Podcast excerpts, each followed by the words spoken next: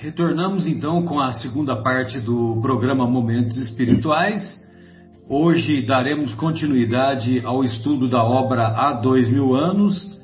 É, iniciaremos hoje o capítulo 5, Nas Catacumbas da Fé e no Circo do Martírio. É, e todos nos recordamos que é, encerramos o capítulo anterior com aquela cena belíssima em que a Lívia cantava a música Alma Gêmea, que foi composta justamente pelo, pelo próprio marido Públio Lentulio. E o Públio Lentulio, é, sem a Lívia saber, ficou muito emocionado, muito estimulado também é, para levar adiante a surpresa que ele, que ele pensava em em, em oferecer para a esposa, é, buscando a reconciliação após 25 anos de vida em comum e separado ao mesmo tempo. Porque nesses 25 anos é, houve a separação após ele, ele, Públio, colocar em dúvida a fidelidade da esposa naquele episódio é, triste é, que envolveu a, uma suposta traição de, da Lívia com o Pôncio Pilatos. E então ele, Públio, ficou muito emocionado ao vê-la cantando e, e, ele então ficou estimulado de, de levar adiante a, essa surpresa da reconciliação para a festa que haveria que seria promovida pelo, pelo imperador romano ah, para os senadores lá de Roma. Muito bem, no dia imediato à cena que acabamos de descrever, vamos encontrar juntas as duas grandes amigas que, longe de serem a senhora e a serva, eram duas almas unidas pelos mesmos ideais, ligadas pelos elos mais santos do coração. Então aqui é o próprio Emmanuel reconhecendo a grandeza da Lívia e da Ana, que ele, ele reconhecia agora que o que ele não reconhecia como senador, que uma era senhora e a outra era serva. Mas pelo contrário, hoje hoje, quando o livro foi escrito, né, 1900, por volta de 1940, hoje ele reconhecia que eram almas unidas pelos mesmos ideais e ligadas pelos elos mais santos do coração. Ana acabava de chegar a casa, depois de cumprir algumas obrigações no Fórum Olitorium, o Fórum Olitorium é o mercado de legumes lá da época. Então, ela tinha retornado lá da, das compras no mercado de legumes, quando, encontrando Lívia a sós, lhe disse confidencialmente: Senhora, ela até quase cochichando, né? Senhora, hoje à noite uma nova voz se levantará no santuário das catacumbas para as pregações da nossa fé. Amigos nossos me avisaram esta manhã que já há alguns dias se encontra na cidade um emissário da igreja de Antioquia chamado João de Cleófas, portador de significativas revelações para nós outros, os cristãos desta cidade. Olha, eu não tenho certeza, mas este João de Cleófas é, é, eu acho que é o mesmo daquela passagem que Jesus caminha ao lado de dois discípulos na estrada de Emaús. Vocês se lembram desta passagem? Após a ressuscitação, Então Jesus aparece ressurrecto e caminha com dois dos seus discípulos. E um é, eu sei que é Cleófas, eu só não tenho certeza se é João de Cleófas. Lívia deixou transparecer um clarão de íntimo contentamento nos olhos, exclamando: Ah, sim! Havemos de ir hoje às catacumbas. Tenho, tenho necessidade de comungar com os nossos irmãos de crença nas mesmas vibrações da nossa fé. Além disso, preciso agradecer ao Senhor a misericórdia das suas graças imensas. E elevando um pouco a voz, como se desejasse comunicar à amiga o santo júbilo de suas esperanças mais íntimas, exclamou com terno sorriso a lhe irradiar no semblante calmo. Ana, desde a morte de Calpurnia, noto que Públio está mais sereno e mais esclarecido. Nestes últimos dias, tem-me dirigido a palavra com a ternura de outros tempos, havendo-me afirmado ainda ontem que seu coração me reserva doce surpresa para amanhã, depois da sua vitória suprema na vida pública. Sinto que é muito tarde para que seja novamente feliz neste mundo, mas, em suma, estou intimamente satisfeita, porque nunca desejei morrer em desarmonia com o companheiro que Deus me concedeu para as lutas e alegrias da vida. Acredito que nunca me perdoará o crime de infidelidade que julga haver eu praticado há 25 anos, mas choro de contentamento ao reconhecer que Públio me sente redimida ante a severidade de seus olhos. Então vejam vocês que cena bonita, né? Ah, ela percebe que, que o próprio Públio é, já tinha mudado né, a forma de tratamento que ele, que ele é, anteriormente dava para ela. Logicamente que todos nos recordamos após a Calpurnia, quando estava prestes a desencarnar, ter chamado o Públio e ter falado para ele que ela se enganava a respeito da suposta traição do, da Lívia com o, com o Pôncio Pilatos. E chorava comovida enquanto a velha criada lhe afiançava com ternura: Sim, minha senhora, talvez tenha ele reconhecido as suas abnegações santificantes no lar nestes longos anos de sacrifícios abençoados.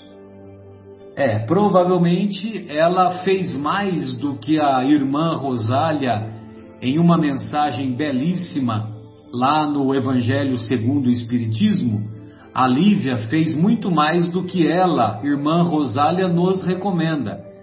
Ela, irmã Rosália, nos recomenda que sejamos capazes de nos suportar uns aos outros. E a Lívia fez muito mais do que apenas suportar. Ela teve a capacidade da renúncia no seu mais elevado patamar e foi capaz de demonstrar a resiliência necessária. Pois não, Fábio? Eu estava escutando um miudinho hoje hum. e o Aloysio Elias ele contou uma história de uma. Eu esqueci o nome da pessoa que convivia com, com o Chico. E essa pessoa, o Chico revelou para essa pessoa que o Emmanuel, naquela situação lá em 1940, ele encontrava-se com a Lívia é, a cada anos, não a cada ano. Depois de alguns anos, ele encontrava-se com a Lívia por 15 minutos. E por mérito dela, porque ela pedia e ela tinha autorização para isso. Só para a gente ter uma ideia da, é, da, da, da, da diferença. Né, espírito dela, é, né? Diferença. E você me lembra também, Fábio, que o, o espírito da verdade, isso se encontra lá em obras póstumas, né?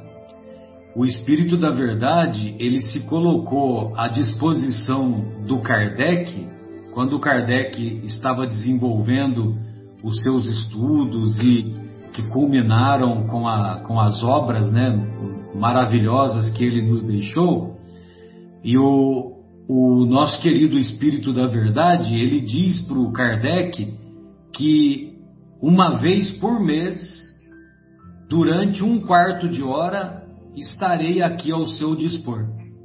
Um quarto de hora são os mesmos 15 minutos, né? Incrível, né?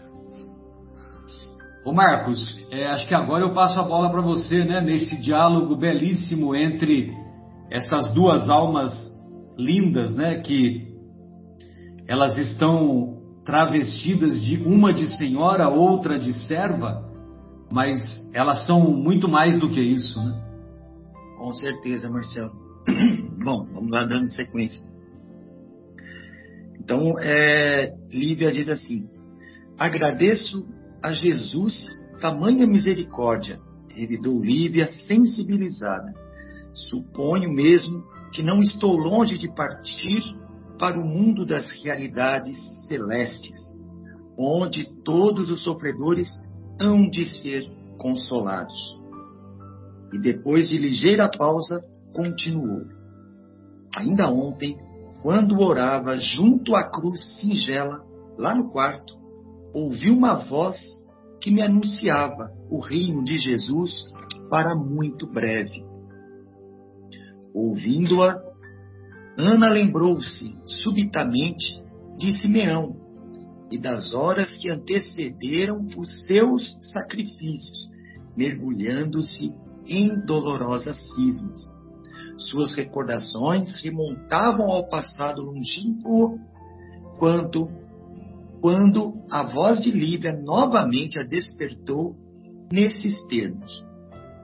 Ana, dizia com as heróicas decisões de sua fé, não sei como serei chamada pelo Messias, mas, na hipótese da minha breve partida, peço-te continuares nesta casa, no teu apostolado de trabalho e sacrifícios, porque Jesus há de, te, há, há de abençoar-te os labores santificantes. A antiga serva dos lentulos queria dar novo rumo à conversação pungente e exclamou com serenidade criteriosa que lhe conhecemos: Senhora, sabe Deus qual de nós partirá primeiro? Esqueçamos hoje esse assunto para pensar tão somente nas suas santificadas alegrias. É, tipo assim, olha, poxa, ela já estava tão, ela estava feliz já pensando que o público estava mudando um pouco a sua psicosfera, né? É, aí ela falou, poxa, senhora, vamos, não sabemos quem vai primeiro, vamos mudar de, de rumo, né? O assunto estava tão feliz, né? Então vamos tirar um pouco o foco porque ela viu que, que Lívia estava naquele assunto meio que de despedida e ela lembrou do Simeão, que Simeão agiu assim também, é, prestes ao seu desencarne. Né? E continuando, e como para encerrar a angustiada impressão daquela palestra íntima, rematou perguntando confidencialmente: Então, iremos hoje de fato às catacumbas? Sim, fica combinado. À noitinha partiremos para as nossas orações e carinhosas lembranças do Messias Nazareno. Tenho necessidade desse desafogo espiritual após longos meses que estive, que estive retida junto à minha nobre Calpurnia. Além disso, desejo pedir aos nossos irmãos que orem comigo por ela, testemunhando ao mesmo tempo ao Senhor meu sincero agradecimento pelas suas graças divinas. Ao partirmos, peço-te, me atives a memória, pois quero levar ao novo apóstolo uma espórtula destinada à igreja de Antioquia. Então ela ia. Eu não sei exatamente o que é a espórtula, peço desculpas a vocês, não sei se alguém chegou a pesquisar. Deve é, ser uma lembrança. Um, é um donativo, assim. Marcos. Donativo, obrigado. Obrigado. Então ela ia destinar um donativo à igreja de Antioquia, né? É, então aí que eu passo para você aqui. Legal, obrigado, Marcos. Vamos lá. Se amanhã Públio vai receber o supremo, supremo galardão do homem do mundo, quero rogar a Jesus não lhe abandone o coração intrépido e generoso, para que as vaidades da terra não o inibam de buscar algum dia o reino maravilhoso do céu. Ou seja, Lívia também esperava né, é, que Públio mudasse seu pensamento, sua conduta e também buscasse a Jesus. Os mesmos ensinamentos, as mesmas graças que Lívia recebeu, ela queria que Jesus, é, que Públio, aliás, é, também as recebesse. Que espírito nobre? Bastante, né? Muito. Assim entendidas, separaram-se na azáfama dos místeres domésticos, ou seja, se, se separaram apressadamente né, para cumprir aí os seus deveres domésticos. Né? E porquanto, enquanto o senador, durante todo o dia, tomava providências numerosas para que nada faltasse ao brilho pessoal do seu grande triunfo no dia imediato. Lívia passava as horas de alma voltada para Cristo em preces fervorosas. À noitinha, consoante combinaram, lá se foram à secreta reunião das práticas primitivas do cristianismo, ou seja, Lívia e Ana saíram de casa para participar das, das sessões né, nas catacumbas. Todos os servos graduados do palácio viram-nas sair sem preocupação nem surpresa, em todo o longo período da moléstia de, moléstia de Calpurnia, Lívia e Ana nunca mais haviam fixado a sua presença no interior do lar, e não seria de estranhar que ambas houvessem deliberado buscar a residência dos severos naquela noite, de onde possivelmente não voltariam senão no dia seguinte, depois de confortarem o espírito abatido de Flávia no desdobramento de suas fadigosas, dos seus fadigosos encargos domésticos. Ou seja, era muito comum, né, na época que a Calpurnia ainda estava enferma, Ana e Lívia saírem diariamente para ajudar a cuidar né, de Calpurnia. E após o falecimento da Calpurnia, elas continuaram saindo justamente para dar aquele conforto à filha, que agora assumiria as atividades domésticas né, da casa dos severos. Foi assim que as horas passaram tranquilas e descuidadas, e quando o senador se aproximou dos aposentos da esposa, antegozando as profundas alegrias esperadas para o dia seguinte, presumiu, é, no pesado silêncio ali reinante, a significação do seu calmo repouso nas asas leves e cariciosas do sono. Então Públio se aproximou da porta do quarto de Lívia e, dado o silêncio que, que se fazia, ele imaginou que Lívia estivesse apenas repousando profundamente. É... Imaginando que Lívia descansava na paz soberana da noite. Públio Lentulus recolheu-se ao seu gabinete particular com o cérebro referto, né, ou seja, cheio, abundante né, de radiosas esperanças no propósito de se penitenciar de todos os seus erros do passado. Lívia, porém, em companhia de Ana, aproveitara-se das primeiras sombras da noite para atingir as catacumbas.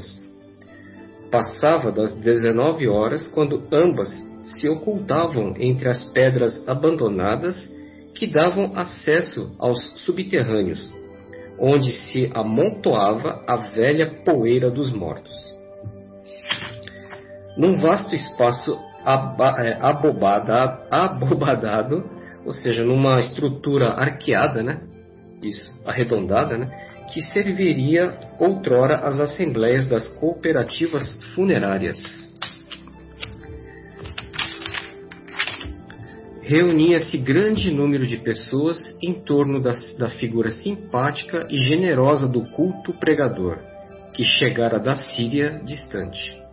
A um canto erguia-se improvisada tribuna, para onde, daí a minutos, subia é, João de Cleofás, é, dentro do ralo de doçura que lhe aureolava a singular individualidade. Ou seja, já estavam praticamente todos ali reunidos para participarem é, desse culto, né, desse encontro né, com o novo apóstolo de Jesus. Certo? Novo pregador lá, né? Novo das, pregador, exatamente. E bem, Mauro, agora, por favor. Vamos lá, Mauro. Vamos lá, gente. Então, continuando, o, o, o apóstolo de Antioquia trazia à cabeça os primeiros cabelos brancos, e toda a sua figura estava saturada de forte magnetismo pessoal. Aqui, pela descrição do Emmanuel, o, o João de Cleófas não devia ser muito idoso, né? Talvez aí meia idade. Ele diz que apareciam os primeiros cabelos brancos. Então talvez não seja aquele Cleófas lá do caminho de Maús, né? Porque já, já tinha se passado algum tempo, né? É, aqui, o, o do, do, caminho de Emaús, o Mauro, é, vamos reportar que lá no ano 33, é, não sei quantos anos ele tinha, mas vamos supor que ele fosse jovem, né? 20, é, 20 e poucos anos. Estaria com 50 Aí, e pouco. É, agora ele estaria com 50 e poucos, né? Então, é, então é possível. É, é, possível, né? Mas como eu te falei, eu não tenho certeza. Né? Não, só, só uma curiosidade, né? Sim, sim. E, e, e outra curiosidade, Mauro, é que é, o próprio Paulo de Tarso visitava essas catacumbas também, né? É verdade. E eu fui olhar lá no livro Paulo Estevão, era bem por essa época mesmo. Inclusive tem uma menção direta. Aqui nós estamos falando do ano 57, 58, na verdade? Isso. Agora aqui. Então tem uma menção das visitas de Paulo de Tarso, de Paulo de Tarso às catacumbas, quando ele já morava em Roma, foi no ano de 63. Só para a gente se situar aqui. E sabendo que o Paulo de Tarso, ele é a escola dele, né? Foi a igreja de Antioquia, que é a mesma igreja desse João de Cleófas aqui. Exato. É uma coincidência, não coincidência, né? É, tá. Deve ter uma forte ligação essa, é. esse engendramento aí, é bem provável mesmo. Então, continuando aí, que ele apresentava os primeiros cabelos brancos e toda a sua figura estava saturada de forte magnetismo pessoal, que ligava intimamente a sua personalidade a quantos se lhe aproximavam, levados pela sua, pela doce afinidade da crença e dos sentimentos profundos. Todos os presentes pareciam empolgados por sua palavra sedutora e impressionante, que se fez ouvir por quase duas horas sucessivas, caindo no coração do auditório como orvalho sublime da eloquência celeste. É bonito o jeito que o Emmanuel escreve, né? Orvalho sublime como orvalho sublime celeste. da eloquência celeste. Conceito conceito, gritos elevados e proféticas observações ressoavam pelas arcadas silenciosas e sombrias, fracamente iluminadas pela claridade de algumas tochas.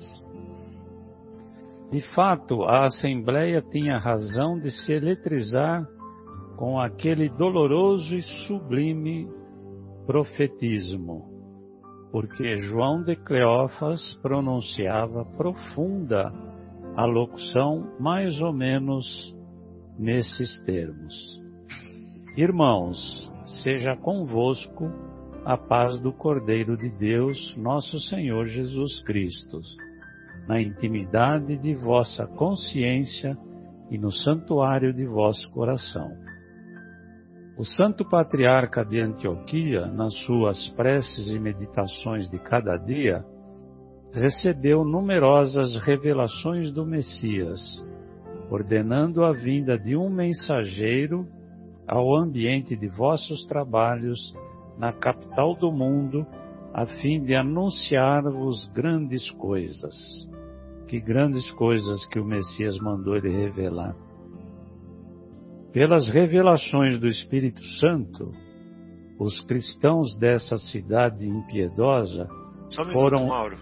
Pois não. Mauro, só um minuto. Quem será o santo patriarca de Antioquia que, nas suas preces e meditações de cada dia, recebeu numerosas revelações do Messias, ordenando a vinda de um mensageiro ao, a Roma para falar ali nas catacumbas? Provavelmente Eu me pergunto se não seria o próprio Paulo de Tarso aqui, É. entendeu? Eu não, É. tinha, eu não tinha pensado nisso, mas depois daquela colocação que você fez no início, Sim. o santo de Antioquia é bem provável. Uhum. Bem E eu provável. estava pesquisando a carta de Paulo aos Romanos, ela foi escrita, segundo estudiosos, nesta época também, de 53 a 58, 53 a 57, coincide com esse Tá vendo? período. Olha, Interessante, né? Então ele já estava mandando precursores, preparando a ida dele para Roma.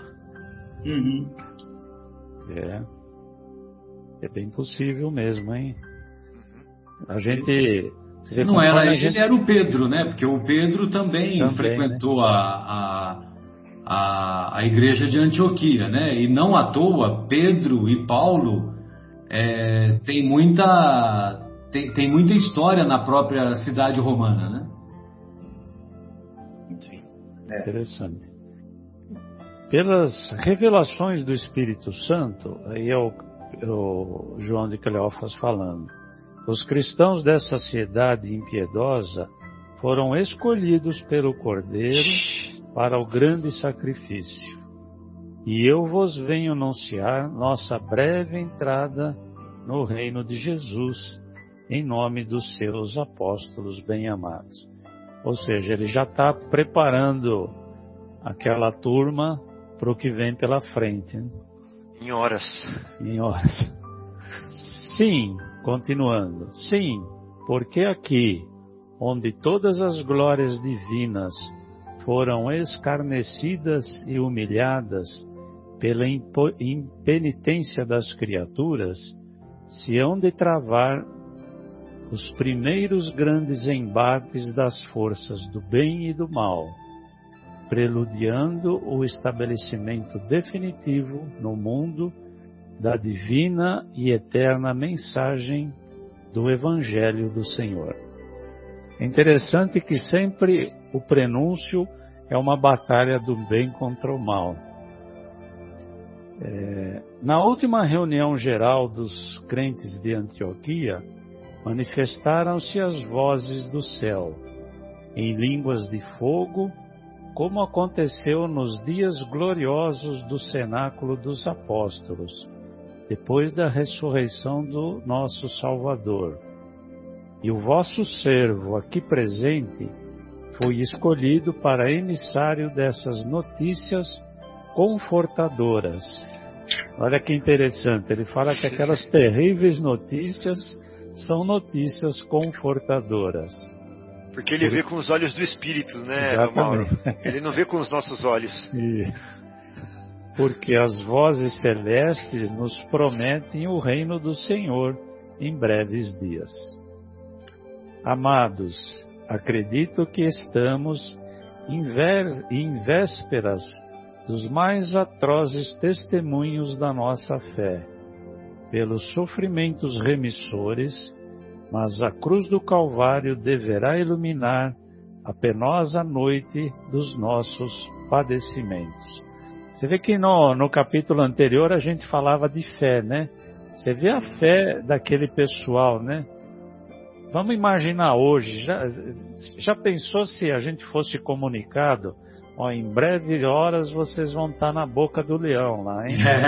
Você tem fé para aguentar a parada? Olha só, será?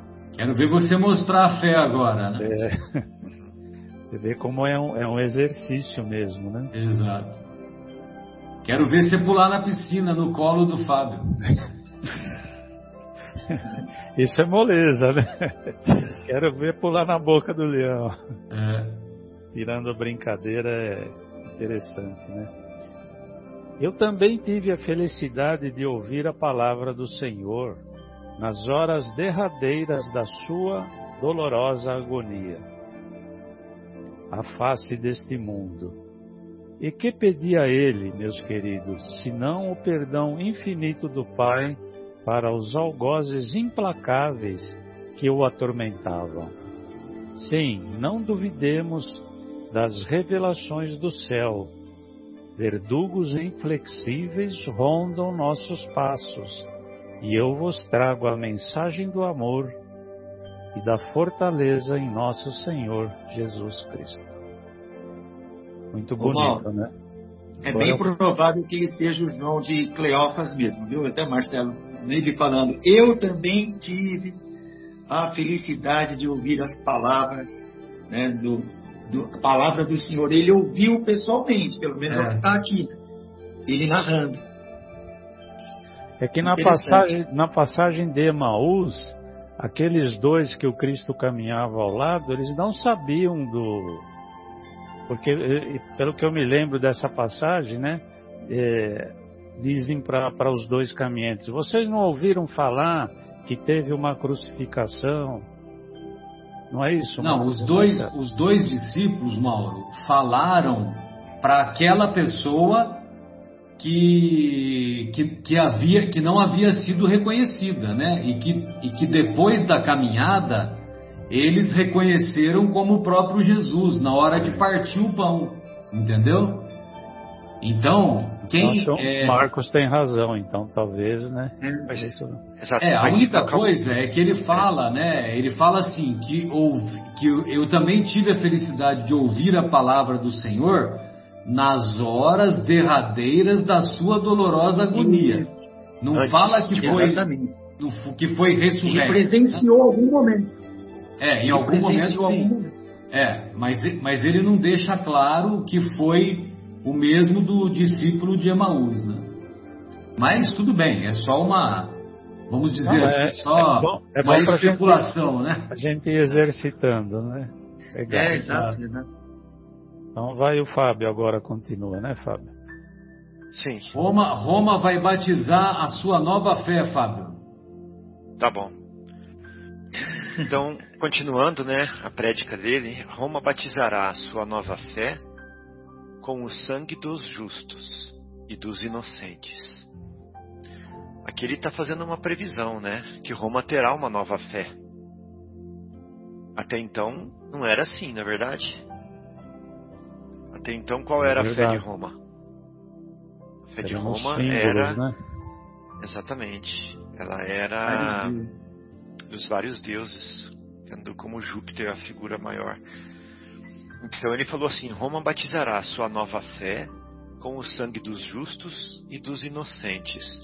Mas também importa considerar que o Cordeiro imáculo de Deus Todo-Poderoso imáculo sem mácula, né? Sem mancha, sem defeito.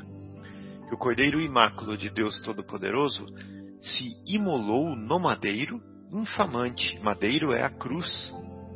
E ali ele se deixou é, ser sacrificado, né? Para resgatar os pecados e aviltamentos do mundo. Resgatar os pecados e maldades do mundo. Eu estou lendo aqui ver se eu não perdi nada. Imaculus Deus Todo-Poderoso se imolou no madeiro infamante para resgatar os pecados e os habitamentos do mundo. Andaremos, talvez, nestas vias suntuosas, como em novas ruas de uma Jerusalém apodrecida, cheia de desolação e de amargura. Clamam as vozes celestes que aqui seremos desprezados, humilhados, vilipendiados e vencidos. Mas a vitória suprema do Senhor nos espera além das palmas espinhosas do martírio, nas claridades doces do seu reino inacessível ao sofrimento e à morte. Então aqui ele está falando que o reino do espírito imortal, o reino do espírito imortal sublimado, é inacessível a sofrimento e a morte. Ele está falando que sofrimento e morte são características do reino material. Um reino cheio de desolação e de amargura, onde se despreza, se humilha, se vilipendia e se derrota né? outros seres, outros irmãos. Mas ele está consciente de que esse é um reino passageiro, efêmero, fugaz, necessário à experiência de muitos, mas que é, não é o reino eterno, o verdadeiro. E ele está ciente que é ao de lá que ele e eles que estão ali pertencem. Isso dá uma fé inabalável a ele, né? dá uma segurança incrível, a ponto de se atirar, como é, nós estávamos falando aqui, na boca dos leões. Então nós lavaremos com o nosso sangue e as nossas lágrimas a iniquidade destes mármores preciosos, Nossa Senhora. Muito forte essa figura, né? nós lavaremos com o nosso sangue e as nossas lágrimas a iniquidade destes mármores preciosos. Mas um dia, irmãos meus, toda esta Babilônia de inquietação e de pecado ruirá. Que quando ele usa a palavra Babilônia, ele faz menção ao Império Assírio, e aquela riqueza daquela cidade maravilhosa, né? Que um dia ruiu também, então ele está prevendo o mesmo fim para Roma. Né? Ele fala assim: a iniquidade desses mármores da Babilônia ou da Roma, né? Um dia, irmãos meus, toda esta Babilônia que vocês estão vendo aqui, de inquietação e de pecado, ruirá. E o Haroldo fala assim numa das palestras dele: Onde está a Roma antiga? Né? Onde estão é, as ruínas da Grécia? Quer dizer, onde estão os templos da Grécia? Então vamos lá. Fragorosamente, ruirá fragorosamente ao peso de suas misérias ignóbeis, ou seja, não nobres. Um furacão destruidor derrubará os falsos ídolos e confundirá as pretensiosas mentiras dos seus altares. Gente, que furacão é esse? Me ajudem. Um furacão destruidor derrubará os falsos ídolos, ídolos de mármore, e confundirá as pretensiosas mentiras dos seus altares. Onde vem esse furacão, hein? Será que ele vem de fora? Não, é o Será furacão que... do Evangelho de Jesus mesmo. Impressionante, né? É um furacão que passa dentro da gente, né, Marcelo? Sim. É um furacão que passa dentro da gente e derruba os ídolos que a gente construiu fora. É o furacão da transformação, né, Fábio?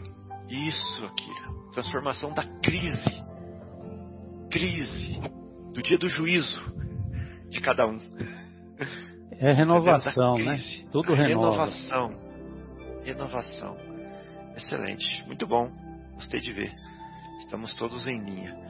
Um furacão destruidor derrubará os falsos ídolos e confundirá as pretensiosas mentiras dos seus altares. Então, dentro de mim, todos aqueles altares de mármore que eu construí, vai passar um furacão. Vai chegar o momento desse furacão e vai destruir tudo isso. Né? No sentido figurado. Tormentas dolorosas do extermínio e do tempo farão chover sobre este império poderoso as ruínas da pobreza e do mais triste esquecimento. Ou seja, imagine essas almas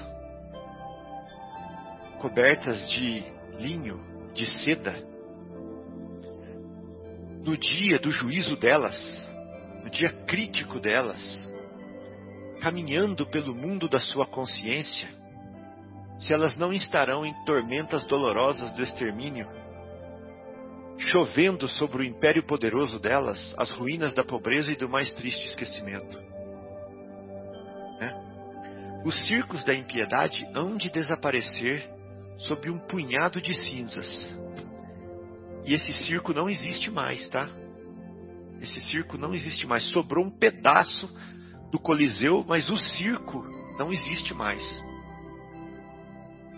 Tormentas dolorosas. Os circos da impiedade hão de desaparecer sob um punhado de cinzas. O fórum e o senado dos impenitentes hão de ser confundidos pela suprema justiça divina. Ou seja, o que, que se faz lá no senado e no fórum? Não se faz leis e se julga? Esse tipo de lei e esse tipo de julgamento vai ser confundido pela suprema justiça divina e os guerreiros orgulhosos desta cidade pecadora rastejarão um dia como vermes pelas margens do mesmo Tibre que descarreia a iniquidade. Fabio, guerreiros vencidos, né? Desculpa dar uma interrompida, é Manda. que eu lembrei da, lá da questão 276, lá do Consolador. Quando perguntam e o Emmanuel responde, mas como é que os profetas, porque aqui o João de Cleófas, ele está sendo um profeta, né? Ele está falando de coisas que acontecerão. E o Emmanuel fala que os profetas sabiam das coisas porque eles reproduziam o que o Cristo falava para eles, né? Então, parece que aqui é o próprio Cristo falando através do João de Cleófas. É, com certeza. Há uma harmonia muito grande, né, entre o a consciência dele e a consciência do Cristo aqui. Desculpa aí. Tá. Pra... Oh, nossa senhora. Eu faço isso toda hora. Quando você faz isso na hora que eu tô falando, eu me sinto até aliviado. então, Mauro, novos Jeremias hão de chorar sobre os mármores. Já que você está falando de profetas, né? Você fez a, a menção sobre a pergunta dos profetas lá no Consolador, novos Jeremias hão de chorar sobre os mármores. Porque o Jeremias foi um, um profeta que é, tentava evitar ou queria preparar a população para o exílio na Babilônia. Né? Então ele está falando aqui que novos Jeremias e, e mármores ele está conectando com a Babilônia, né? No, no, parágrafo anterior. Então ele fala novos Jeremias hão de chorar sobre os mármores. E Jeremias era justamente tido como profeta chorão. A piedosa luz da noite, noite que vai vir, né? noite de sofrimentos. Os suntuosos palácios destas, destas colinas soberbas e danosas cairão em penoso torvelinho de assombros. Eu fico imaginando a Lívia escutando tudo isso. Ela que mora com um senador romano que tem todas essas características aqui, né? Fico imaginando ela ouvindo isso. Os suntuosos palácios dessas colinas soberbas e danosas cairão em penoso torvelinho de assombros. E, sobre os seus monumentos de orgulho, de monumento de orgulho e de egoísmo e vaidade, gemerão os ventos tristes das noites silenciosas e desertas. Tudo isso é efêmero, tudo isso vai passar. Então, para acabar, o último parágrafo. Felizes todos aqueles que chorarem agora. Ou seja, se você vai para a boca do leão, ser feliz, bem-aventurado, por amor ao Divino Mestre.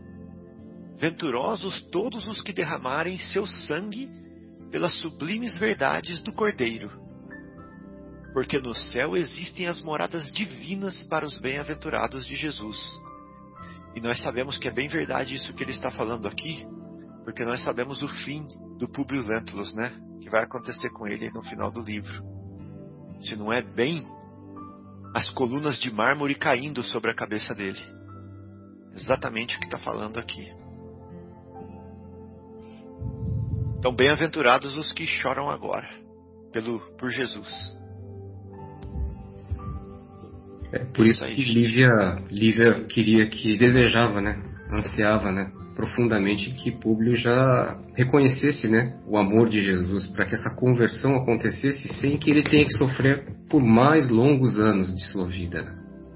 Esse é, realmente é um espírito muito nobre, um espírito que externa amor extremo, né? E realmente o Públio é uma pessoa abençoada. Né? por ter uma companheira, uma alma gêmea tão, tão nobre como a da Lívia, né? E, ela, e ele só tem 15 minutos, né, Fábio? A é, cada intervalo. Um par de, de anos. Né? Uns é. par de anos. Realmente. É uma coisa que existe até hoje, pelo visto, né?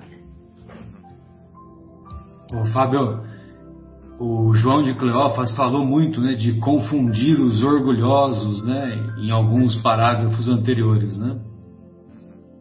Eu sempre me lembro da, da mensagem de abertura, do prefácio de O Evangelho segundo o Espiritismo. Eu e o nosso querido Marcos somos fãs dessa, somos fãs, né, dessa mensagem. E ele diz assim no segundo parágrafo: Eu vos digo em verdade que são chegados os tempos em que todas as coisas hão de ser restabelecidas no seu verdadeiro sentido, para dissipar as trevas, confundir os orgulhosos e glorificar os justos. Tomar a Deus que nós nos esforcemos para nos colocar entre os justos não entre os orgulhosos. E tomar a Deus nós nos esforcemos para, pelo menos, diminuirmos as trevas que ainda habitam em nós. Amigos, vocês gostariam de fazer mais algum comentário? Sensacional, né? O João de Cleófas veio trazer a mensagem de que iria começar a, a verter o sangue dos mártires, e mas justamente para lavar o mármore do orgulho da cidade imperial, a cidade das sete colinas, e que contribuiu demais para transformar toda a humanidade. Um grande abraço a todos. Da nossa parte, tchau.